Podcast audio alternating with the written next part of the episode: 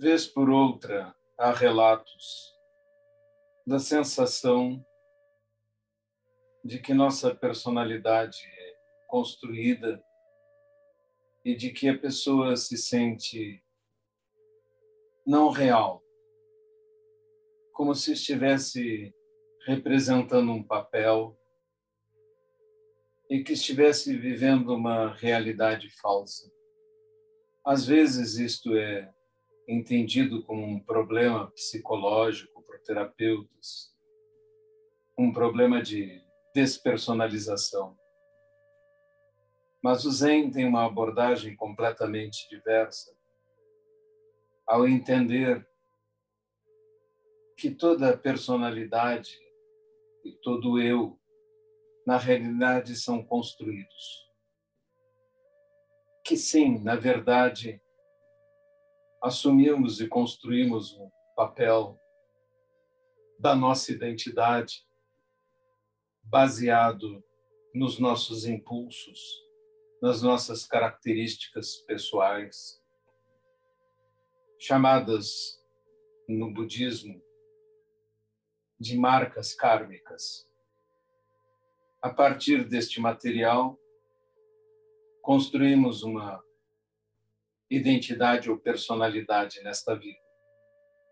Se conseguirmos perceber que isto foi uma construção necessária, mas uma construção, perceberemos que ela é mutável, que não é permanente nem sólida.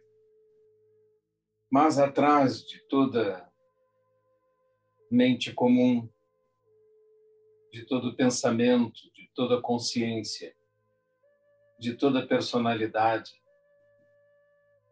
Além de tudo isso, existe o que Keizan chamou de um resplendor imutável. Não se trata de nenhuma personalidade, de nenhum ser em si, mas exatamente de um absoluto que tudo abarca, de um vazio de todo eu, mas que está sendo referido por Keizan como resplendor. Isto é o que nós realmente somos.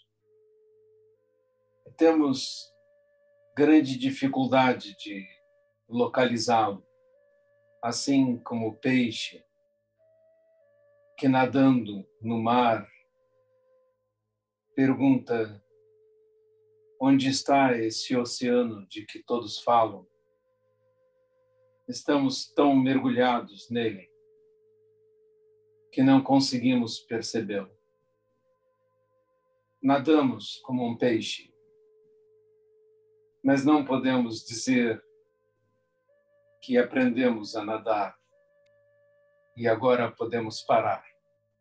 Porque se pararmos, não seremos mais um peixe.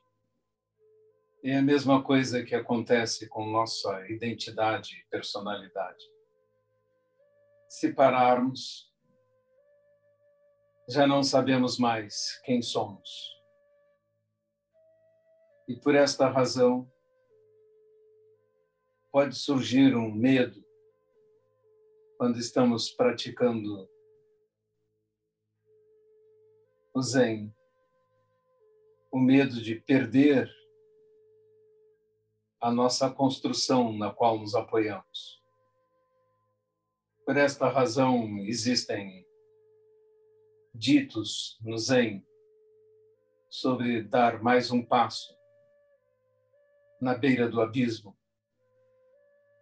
na verdade, são palavras que indicam a possibilidade de nos libertarmos das fantasias e, enfim,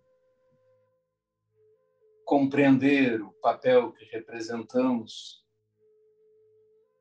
como de atores de uma peça escolar. E, enfim, compreendendo a fantasia, ser capaz de incorporar, ver, sentir, perceber o resplendor imutável e assim libertar-se de todo ir e vir de nascimento e morte.